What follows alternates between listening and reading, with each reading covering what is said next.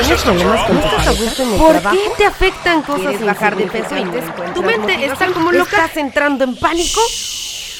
Calma, siempre hay solución. Estás en Viernes de Mentes. Con Carla Maurel y Erika Juárez.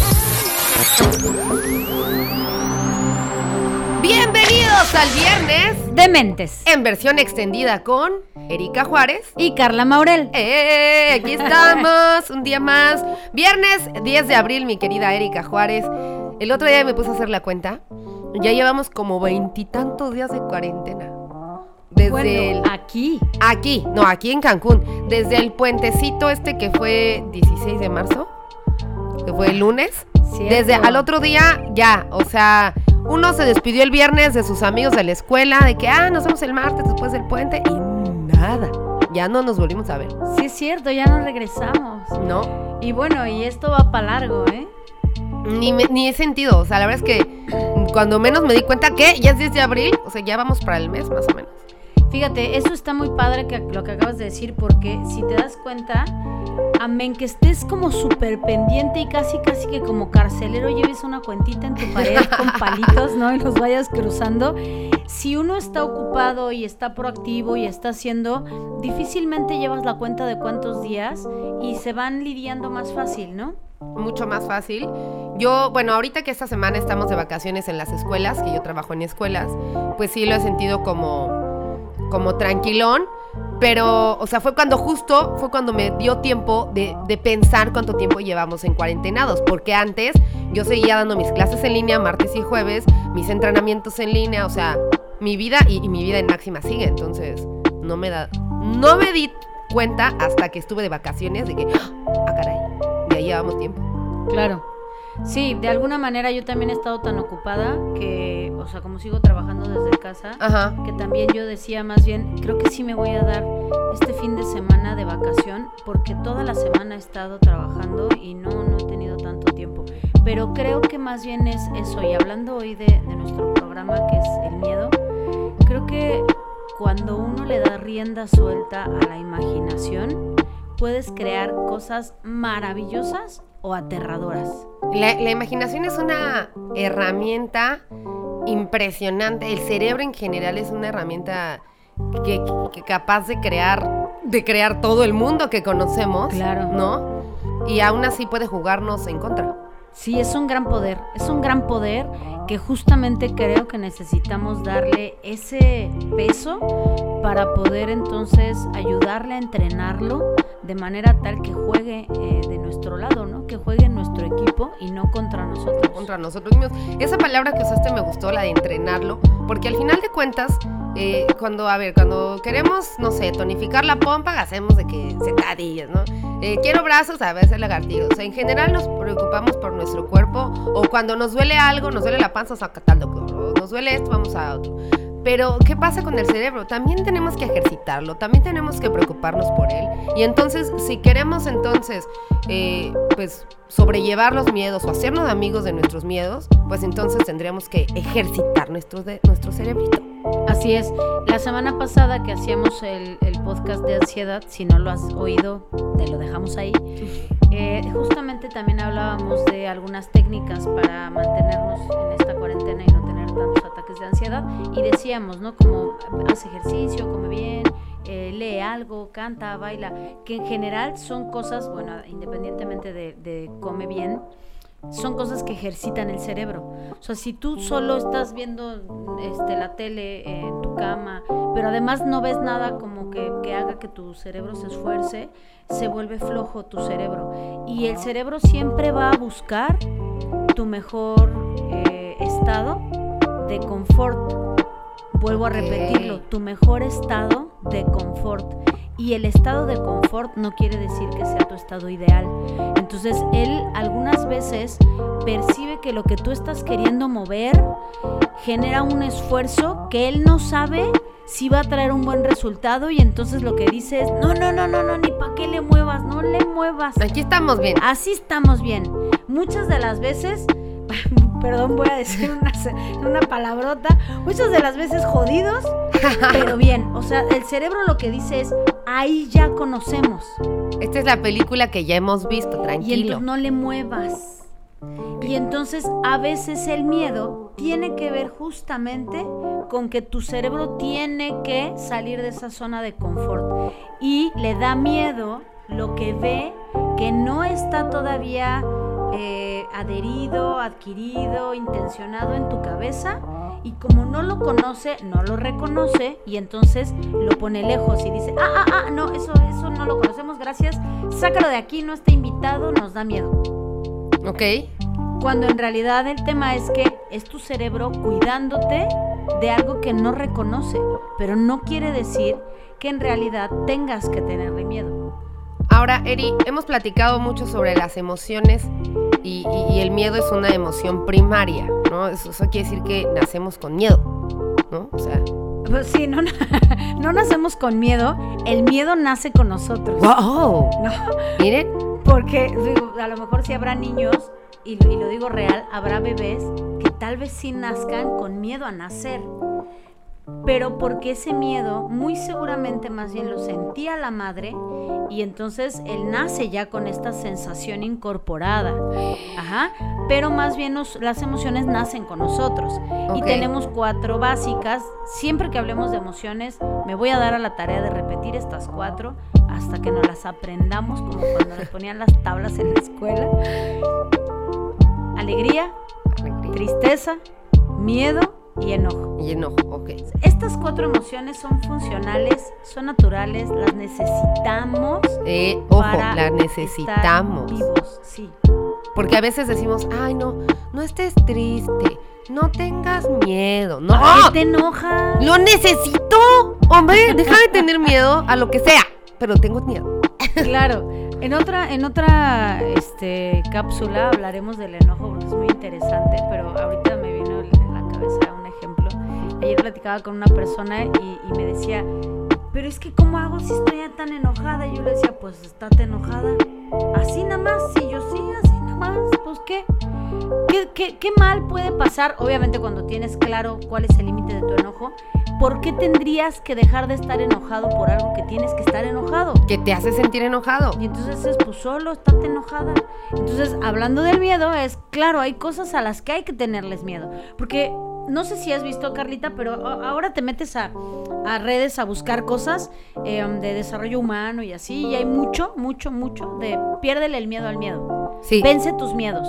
Este. eh, controla tus miedos. Controla tus miedos. Imagina qué podrías hacer sin miedo. ¿No? Y cuando yo lo leo, ajá, claro, cuando yo lo leo digo, nah, aventarte del precipicio, nada. o sea, andar por la vida en un grado de, eh, de atrevimiento. Cuando pierdes el temor, te vuelves temerario. Y cuando eres temerario, te pones en riesgo Ah. no mides consecuencias. Y entonces muy probablemente te, puedas morir. Muy probablemente. Entonces, claro, el, el temor máximo, profundo que hay eh, en el ser humano es el miedo a, la muerte. Ujú. Tenemos cuatro miedos trascendentales como seres humanos, que es el miedo a la libertad, el miedo a la- al éxito, el miedo al fracaso y el miedo a la muerte. Entonces, cuando tienes miedo de algo que es tangible, objetivo, en realidad es que el cerebro lo que está tratando de decidir es si eso te puede matar o no. Entonces el miedo es fundamental y es trascendente para mantenerte en supervivencia. Oye, Eri, una pregunta. Decías que los miedos nacen con nosotros. Pero no sé si las personas que nos estén escuchando en este podcast o tú, te has dado cuenta que el miedo crece con los años. O sea, hay una etapa, ahorita que decías de ser temerarios, hay una etapa que yo la ubico, no sé, tipo secundaria prepa, en el que eres ultra temerario. O sea, a ti el mundo te hace los mandados, todos los maestros, no, este que sabe, no sabe nada. Mi mamá, no, hombre, mi mamá no sabe nada. Yo no me va a pasar nada. Si me como esto, no me, va, no me voy a morir. Voy a salir a hacer el ridículo en la escuela y no me va a pasar nada. Lo voy a vivir y me voy a aventar de tal lado y voy a comer esto. Y Me el robo coronavirus. el coche de mi papá. Me robo el coche de mi papá. El coronavirus, ¿qué? Voy a salir a la fiesta. O sea, y de verdad hay una etapa en la vida en la que todo te vale. Pero luego llega otra etapa de la vida en la que todo te da miedo. O sea, en la que cosas cuando que, que ubicas como cuando estabas chavito te daban, no te daban miedo, de grande ya te da miedo. ¿Por qué pasa este cambio? ¿Crece el miedo con la edad? más bien creo que crece la irracionalidad de nuestra cabeza. Cuando somos chiquitos, chiquitos tipo 3 años, 4 años, es nuestra primera etapa de ser como temerarios, ¿no? Ujú. Como que andamos, li- literal, andamos tocándole los talones al miedo, ¿no? Entonces estamos ahí como que, ay, nos subimos a un juego y entonces empiezo a reconocer por primeras veces el miedo en mi cuerpo. Cuando te subes a un columpio, cuando te aventaste de la resbaladilla, cuando te viene correteando un perro chiquito y a lo mejor tú tienes tres años y ves al perrito y entonces es como de, ay, ay, ay, me va a morder, me va a morder, ¿no? Y entonces le levantas los piecitos porque si ustedes me vieran, yo me muevo cuando hablo. Sí, eso que escucharon fue toda la cabina a sí, punto de caerse porque Eri. Yo, yo corro, corro con el perro, así. Entonces, eh, depende de estas primeras experiencias y cómo fue resuelto esos primeros encuentros con el miedo, es que voy a empezar a aprender si a eso valdría la pena o no tenerle miedo. Y a diferenciar y a reconocer a un perro si lo acaricio tal o si tiene tal tamaño o pero si muerde o pero nunca la cabeza, ¿no? Como cosas que voy aprendiendo a resolver mis miedos. No es que no tenga miedo, es que empiezo a aprender a resolverlos. Ok. Eh, si yo voy trabajando bien estas etapas, porque hay una etapa en los pequeños que se puede dar algo que se llaman terrores nocturnos, que es un- así la ansiedad a tope y literal es terror durante la- la- el sueño. Entonces, bueno, supongamos que es un pequeño que no tuvo terrores nocturnos, que además sería lo normal, ¿no? Lo sano, que no pase por una etapa de terrores nocturnos, lo va lidiando bien. Entonces viene la adolescencia y yo en la adolescencia justo digo, para los que no lo conocen, había un programa que se llamaba Highlander el Inmortal. No, yo no lo conozco. No, ya sé, eres un poco, un poquito nada más más chiquita que yo. Y entonces en mi época había un, un programa en Canal 4 que se llamaba Highlander el Inmortal, que a mí me quedó como mucho esta, esta frase de el inmortal. Entonces yo digo que los adolescentes tienen esta onda de sentirse Highlanders. Sí. Y entonces por eso es que se vuelven tan temerarios, porque es una etapa en la que el cerebro está aprendiendo nuevamente a readaptarse y en esta búsqueda de identidad, entonces todo les pasa de noche. Pero porque están poniendo a prueba. Y entonces es una etapa muy importante del ser humano, justamente en la que valdría la pena que en efecto hagan frente a su época de Highlander. Porque si yo lo cuarto, entonces ellos no aprenden a medir de manera real el coste de sus acciones, de sus tomas de decisiones. Como papás tendríamos que estar un poco más cercanos y atrevernos a ser solo un colchón para amortizar sus caídas, pero permitir que se caigan en lugar de tratar de que no caigan Ok. para que entonces puedan medir de manera real sus miedos. Y entonces sí, cuando somos adultos, tenemos una capacidad de discernir, de separar, de entender de manera real y clara que sí tengo que tenerle miedo y que no. Pero si yo toda esta, o sea, si te das cuenta es todo un desarrollo. Claro. Si yo desde pequeñito le tengo miedo a los perros porque a mi mamá le mordió un perro y entonces me dice, no lo toques, no lo toques porque te va a morder. Claro, entonces el niño todo, todo lo que vea peludo desde los tres le va a dar miedo, real, te lo juro. O sea, todo lo que vea con pelos y patitas va a decir, a esto hay que tenerle miedo. Entonces va creciendo y tiene miedo y en la adolescencia, por más que sea una etapa de probar, claro que le va a tener miedo y entonces se va a empezar a generalizar a otras cosas y entonces va a tener miedo a los amigos, le va a tener miedo a exponer en el pizarrón, va a tener miedo a cosas, ¿no? A estar expuesto en una fiesta, prefiere no salir a una fiesta. Y entonces cuando sea adulto, pregúntame si va a ser fácil que vaya a una entrevista de trabajo. Sí, claro que no. Y todo esto viene desde los tres años. Desde siempre, desde, que naces, sí, prácticamente desde que naces. Porque cuando un bebé empieza a llorar, lo que está haciendo es poner a prueba el mundo al que llegó, al que nació con miedo, ¿no? Y entonces eh, empiezo a poner a prueba como de, a ver, si yo lloro, ¿qué pasa? ¿Vienen? ¿Me atienden? ¿No me atienden? ¿Cuánto tiempo tardan en atenderme? Y entonces el primer miedo que hace contacto un bebé justo es, me voy a morir. No, no tiene esta capacidad de ponerle palabras Ajá. pero lo siente, sí es- siente esta como amenaza de vida. De no estoy comiendo, me voy a morir.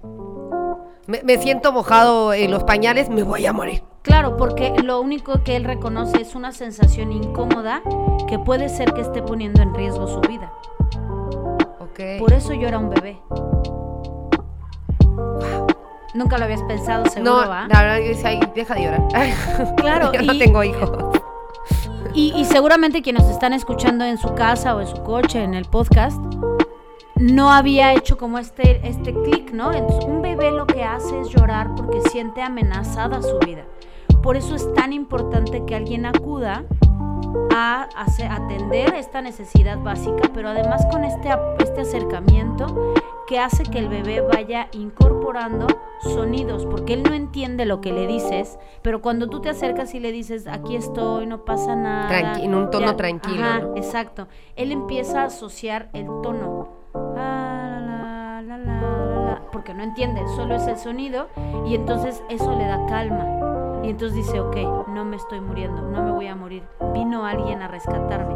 Que entonces eso va teniendo trascendencia a lo largo de los años.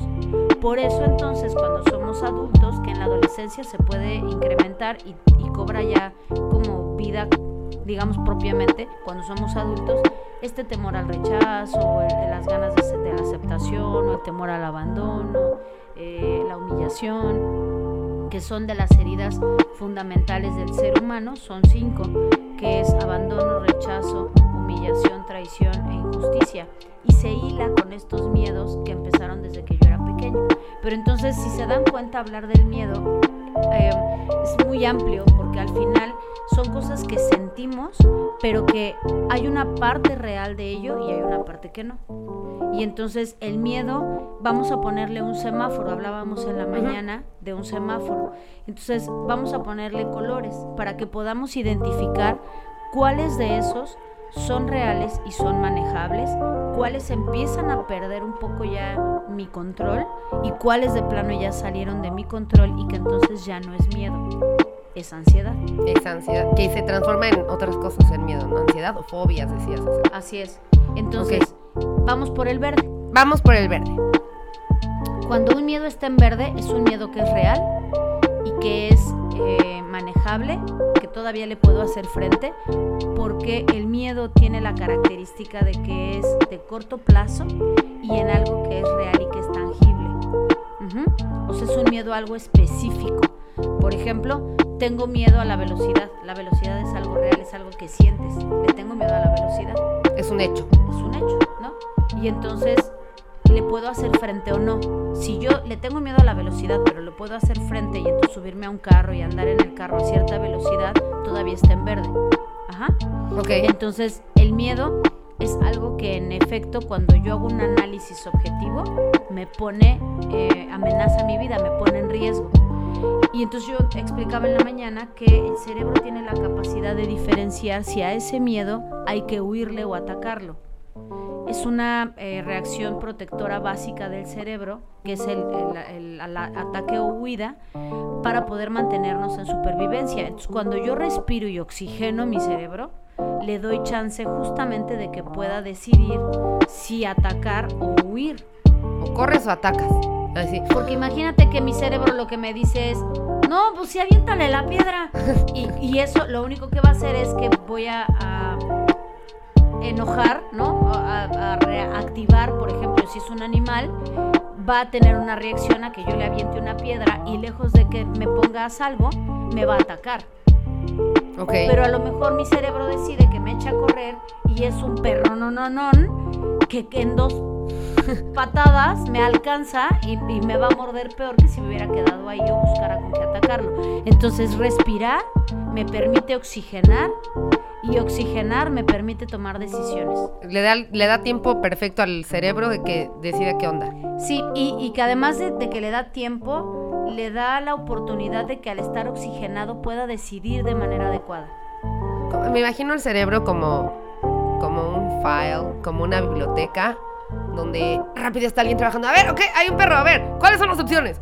Busquen el archivo. Correr, a ver, perro. Perro, perro grande, ok, perro grande. A, a- a escoba, a ver qué hay.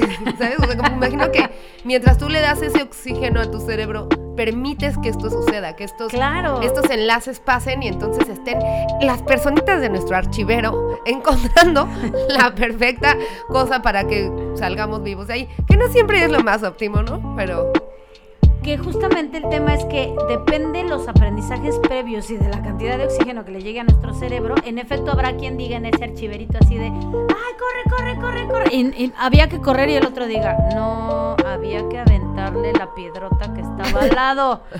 claro, pues porque no, no la vi, ¿no? Y en mi aprendizaje previo no hay ese recurso. ok, Entonces, justamente... no lo tengo archivado. Exacto, el miedo una de las cosas que hace es poder eh, como identificar con qué recursos cuento para entonces hacerle frente a eso. A algo, Y a lo que entonces es un miedo verde. Si yo tengo recursos para hacerle frente a eso, es un miedo verde. Va. ¿Ok? Si está en nuestro archivero, verde. Cuando el miedo tiene una parte que ya no puedo yo manejar o que ya no puedo hacerle frente porque no es real, pero tiene una parte en el contexto que construye ese miedo que es real, entonces es un miedo amarillo. Ok. Ajá. Y poníamos el ejemplo, por las circunstancias en las que estamos, de qué pasa con el miedo a que cuando acabe la cuarentena pierda mi trabajo o que las cosas ya no van a ser como las conocíamos. Ujú. Que debe ser muy real y mucha gente lo tiene que estar sintiendo. Exacto. Entonces, este miedo es amarillo porque hay una parte real de eso, que es las cosas están cambiando. Sí, nos estamos enterando como, híjole, es que Sutanito ya se quedó sin trabajo. Este, en la, en la empresa, pues ya mandaron un comunicado que a tantas personas ya no van a estar, ¿no? O que únicamente eh, empleos, este, no sé. De primera de primera necesidad, necesidad, etcétera, ¿no? Que ya Como los que- mandaron con 50% del sueldo. Exacto, o sea, como que puede haber hechos que digas, hijo, mano, o sea, esto sí parece real, esto sí es real, es tangible, ¿no? Las cosas están cambiando. Nunca, jamás en la vida había pasado que centros nocturnos, restaurantes, plazas, cines, todas la- la- las cosas de, de entretenimiento estuvieran cerradas, Carla. En un lugar turístico como el nuestro, o sea, pasar por la zona hotelera y ver Cocobongo y todos los antros cerrados es como, puta, creo que ni en los huracanes, porque Ajá. entonces la gente allí iba y se distraía y medio ponías la mesa y no, nunca había pasado. Entonces las cosas están cambiando y eso es real. ¿Qué parte no es real de este, de este miedo? Que no sé cómo es que va a ser. Que como nunca había pasado, no hay algo que nos diga, mira, cuando pasa esto, lo siguiente es o sea, es algo que desconocemos, ¿no? En todo el mundo. Así es. Y entonces cuando empiezo yo a imaginar cómo podría ser, empiezo a darle rienda suelta al duendecito en mi cabeza que está construyendo un panorama que no es real. Entonces, lo que sí es real de mi miedo amarillo, lo tengo que poder manejar y darle eh, como un espacio de construir opciones. Las cosas están cambiando, esto nunca había pasado, puede ser que se ponga difícil, cierto, es real y entonces abre opciones. ¿Qué sí puedo hacer con ese miedo? Y que el miedo te vuelva creativo Ok. es una gran oportunidad. La parte que no puedo manejar de eso es ¿y para dónde va? Pues, ¿No? O sea, ninguno sabemos ni López Gatel. qué... ni el guapo de López Gatel. Yo la verdad es que ni lo veo guapo, pero no sé por qué todo el mundo anda así de ¡ay, López Gatel! No, pero bueno. Ni él sabe a Ni dónde él vamos. sabe a dónde vamos. Entonces, el punto es que eso entonces no lo puedo controlar y entonces más vale que lo deje yo ahí en stand-by, en un rinconcito, en pausa, porque no es algo que pueda yo manejar. Así, mega, aquí, aquí estás. Al rato vengo a ver qué onda contigo. Exacto. Me voy a hacer cargo de lo que sí tengo puedo. claro, pero no te puedo hacer, no puedo hacer nada contigo, me hago cargo de lo que sí puedo. O sea, esto que sí puedo manejar, voy, lo trabajo, vengo y le doy las vueltas a lo que no puedo. Ok, ahí está, sigo sin poder. Bien, entonces, bye. Sí, y me voy con lo que sí puedo trabajar, ¿no? ¿Cómo te sentirías si pudieras hacer eso, Carla? Pues tranquila, ¿no? Tranquila, porque entonces sabría qué es lo que tengo que hacer. por- O sea, como, ah, ok, a ti no, a ti no puedo controlarte. Va, ahí quédate. Vengo y te doy una vuelta más tarde. Cuando vea si puedo, si ya tengo más información. Y a lo mejor como va avanzando este tema, más adelante tendremos más información. Por ejemplo, ahorita eh, que, pasó eh, que ya en China están saliendo a las calles, que ya están saliendo de la cuarentena, podríamos irnos dando una idea de qué está pasando o qué podría pasar cuando termine esto. Tenemos diferentes escenarios. Podríamos voltear a ver a China, podríamos voltear a ver Italia, podríamos voltear a ver España y tenemos ciertas opciones que pueden estar pasando y que más o menos nos pueden ir dando una idea de qué hacer con esto que no podemos controlar, ¿no? Aunque no podemos eh, manejar, ¿no? Pero sigue siendo incierto. Así es. Y recuperas un poco como esta sensación de control. Anda, el control. Y entonces el miedo se vuelve manejable. No, no dejas de tener miedo. No dejas de tener miedo. ¿No? Y al- ahorita al final vamos a hablar de por qué es importante no dejar de tener miedo, ¿no? Y luego hay un miedo rojo. Que ese miedo Es ya el peor. es. La, sí, claro. Es la parte distorsionada del, del miedo y se vuelve ansiedad. La semana pasada hablábamos de eso y brevemente entonces voy a hacer un, un- un recuento. La ansiedad es justamente este miedo que ya se vuelve irracional con un contenido muy importante de angustia, que se siente un hueco en el pecho y que entonces las, hay varias como formas de ansiedad y principalmente frente a este tipo de eventos puedo tener ataques de pánico y o convertirse en fobias. Tenemos, hay fobias como más conocidas que otras, pero de las más es miedo a las alturas, miedo a salir al exterior, eh, miedo a las abejas, miedo a volar, ¿no? Entonces todas esas cosas que en realidad decimos tengo miedo a, pero es un miedo que ya me sobrepasa, son fobias. Y este miedo rojo es irreal. Ya no tiene una parte de realidad. Ya es irreal. Son O sea, ya cosas perdió el irreales.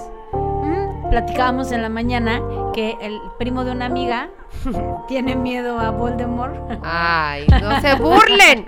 Miren, les voy a contar rápido. Me da miedo de la, la película 4, Harry Potter y el Cáliz del Fuego. Cuando Voldemort regresa, o sea, esa escena del, del, del cementerio y todo oscuro y llegan todos los malos y es así como todo sombrío. Realmente no la puedo ver con la luz apagada, o sea.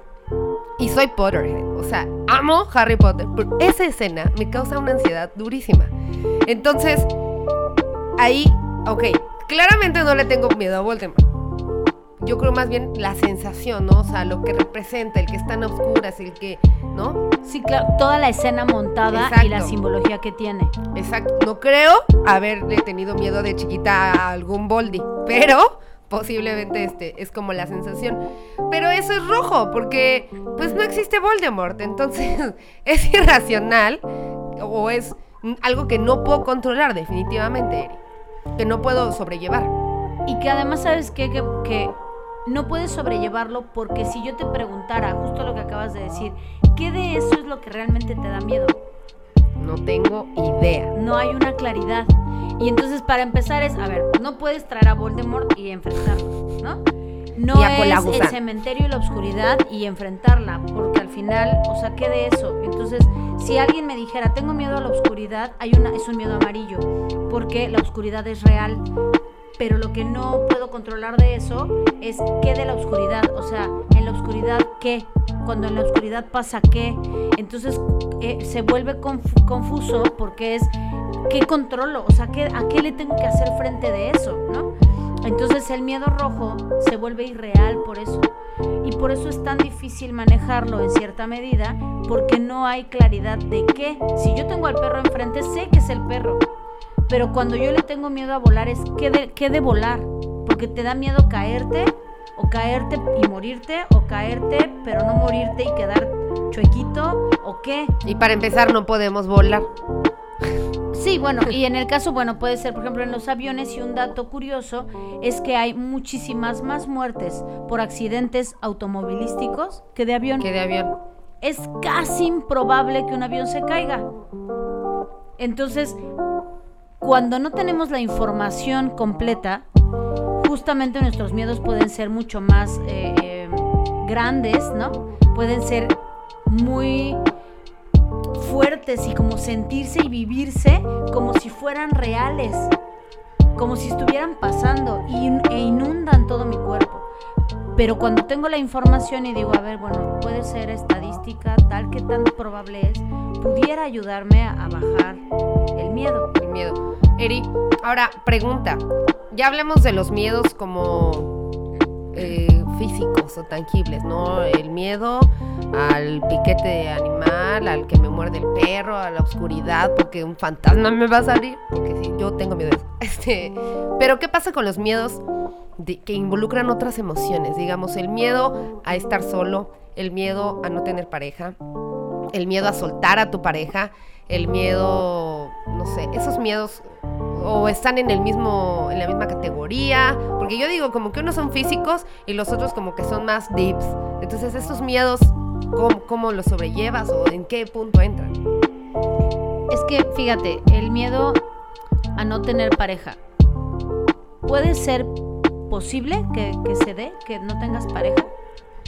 Pues sí, Entonces sería un miedo verde, amarillo o rojo. amarillo. Amarillo. Y entonces tendría más bien que separar por qué no tener pareja pudiera darme miedo. ¿Qué es lo que realmente me da miedo de no tener pareja? Y pudiera ser que alguien dijera a estar sola. Muy bien, ¿por qué la soledad te da miedo? Y entonces vamos como desmenuzando para que podamos encontrar qué de eso sí puedo manejar y a qué le tengo que hacer frente.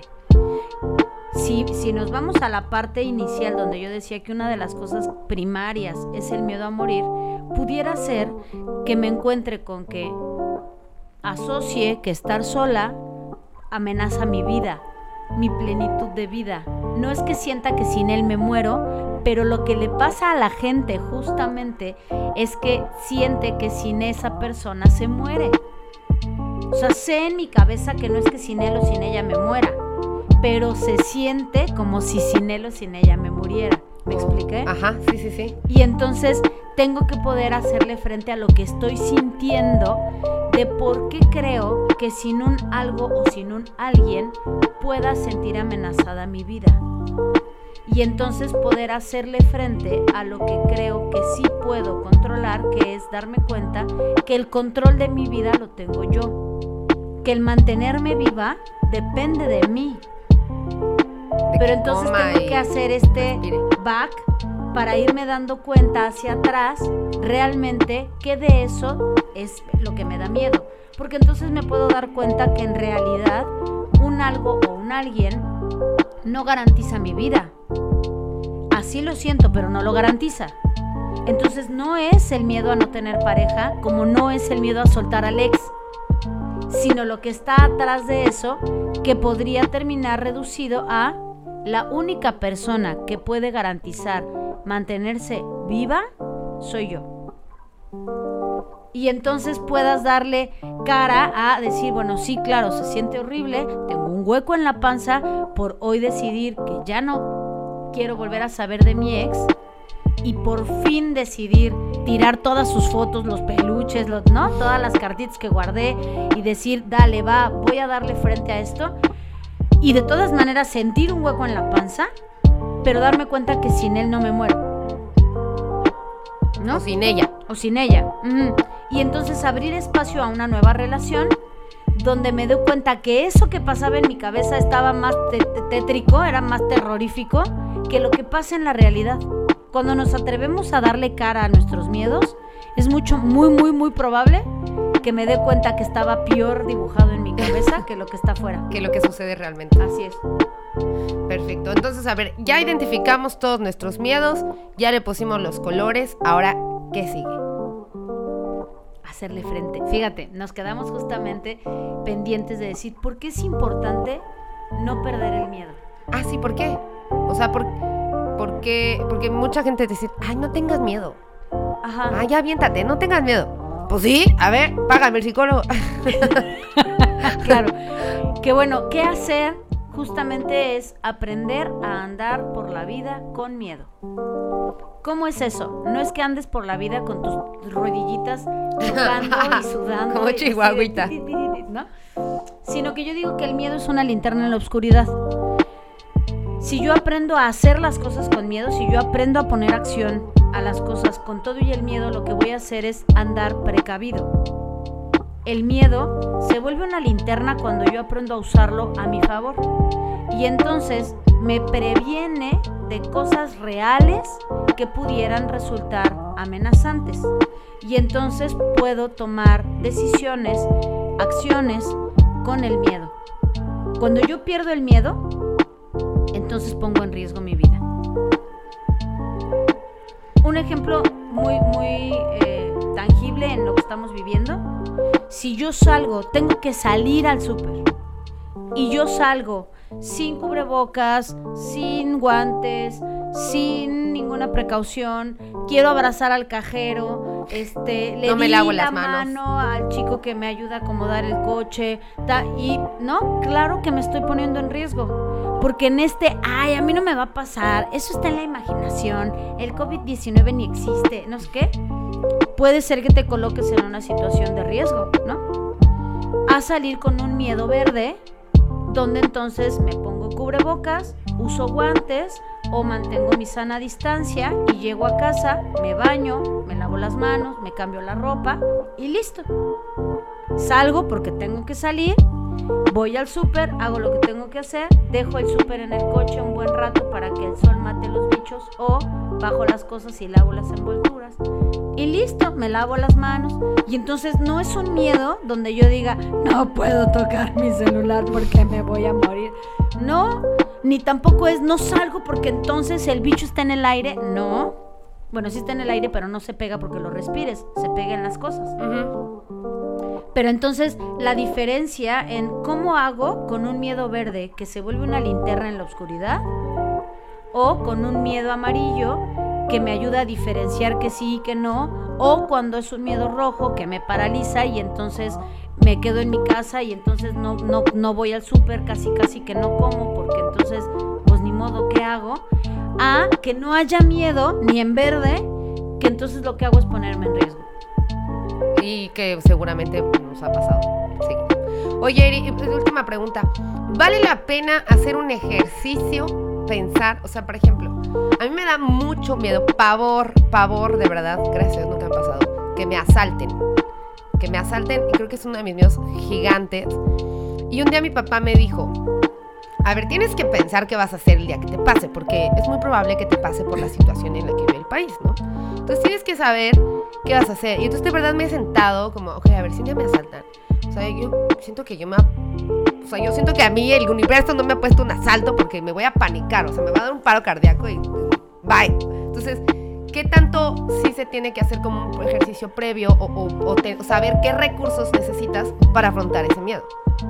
Mira, yo creo que es muy buen ejercicio, sin embargo, nunca es igual que cuando sucede, ¿no? Entonces, por más que yo tenga un plan A, un plan B, un plan C en mi cabeza, muy probablemente cuando suceda no voy a tomar acción de ninguna de esas. Pero lo que sí hace es que ayuda a tu cabeza a prepararse por si sucede. Ahora que estuvimos justamente con este tema de irnos a cuarentena, yo doy clases también en una universidad y para cerrar, antes de irnos de vacaciones, yo hice un ejercicio con mis chicos y a todos les pregunté, porque tengo cuatro grupos, ¡Wow! y entonces les pregunté, ¿qué pasaría si al terminar eh, las vacaciones nos dijeran que ya no vamos a regresar a la escuela y que la situación en la que vivimos hoy se pudiera volver una situación intermitente? ¿A qué me refiero? Que tuviéramos que planear una vida por muy largo tiempo, por un largo periodo, donde tuviéramos que vivir intermitente un mes afuera, dos en cuarentena, uno afuera, dos guardados. ¿Qué pasaría? ¿Cómo es la vida que imaginas? Porque me parecía interesante abrir un panorama para ellos que evidentemente yo tampoco sé si suceda, pero que los prepara para generar recursos para estar en cuarentena. Porque uno no, no sabe, justo en esto que decíamos del miedo amarillo, yo sé que todo está cambiando y sé que puede haber un recontagio cuando el virus mute, pero no sabemos si va a pasar o no y cómo sucedería. Entonces puede ser probable que nos digan justamente puedes tener un mes fuera, dos guardado, un mes fuera, dos guardado, porque el periodo de vida de un virus promedio y en lo que aparece una vacuna, vacuna como tal, puede pasar hasta 18 meses. Entonces, para mí era interesante que ellos hicieran ese ejercicio, no para generar un pánico irreal, porque es una circunstancia que no conocemos, aclaro, que no conocemos, Y que no, no es sabemos. que yo esté diciendo que va a pasar, pero que como jóvenes pudieran tener esta capacidad de generar recursos y alternativas por sí. y que entonces en el momento, si, si Dios no quiere la cosa, pasa, puedas tener algunas, a- algunos acercamientos en la imaginación previos a eso. Yo medio ya había pensado que iba a ser esto, ¿no? O sea, como si esto se alargaba, yo medio ya había dicho, a ver, por acá, ¿no? A lo mejor no está 100% claro, pero tengo la idea de qué puedo hacer. No me agarra tan en curva, pues. Así es. Ok, entonces sí vale la pena como, Sí. pues, a pensar en tus miedos, como, a ver, si me encuentro un panal de abejas, ¿qué haría?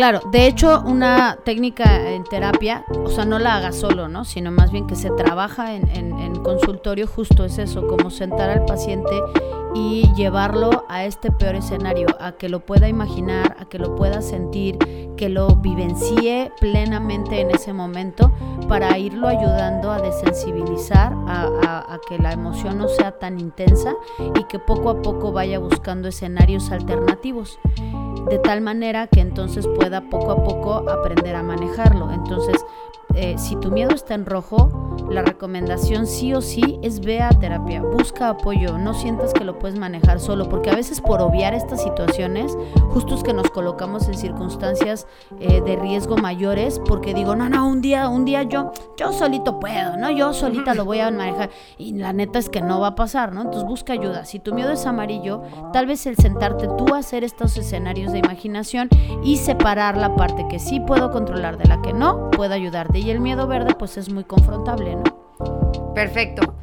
Pues como siempre, nos ha solucionado todas las dudas del miedo, bueno, y de cualquier tema. Eri, muchas gracias, como siempre. Gracias a ti, Carlita. Viernes de mentes. Oye, vamos a tener ejercicio de meditación para poder aliviar el miedo. Sí, Ahorita se los vamos a poner aquí en nuestro podcast también, en el bonus de este episodio, que es el miedo. Muchas gracias a todos por sintonizarnos. Si les gustó nuestro podcast, compártanlo, muchachos, que llegue esta sabiduría a más personas. Sí, necesitamos que cada vez seamos más conscientes de que necesitamos abrirnos a los espacios de psicología, que la psicología no pica, no muerde, no duele, no es para locos, no necesitas una camisa blanquita con mangas largas para que te amarre, no es cierto, ¿no? Cada vez, creo que cada vez las personas están más abiertas a este Más tipo de temas, ajá, y, y que la neta es que yo digo que todos estamos locos. Claro. Todos estamos locos, Lucas, ¿no? Todos estamos dementes.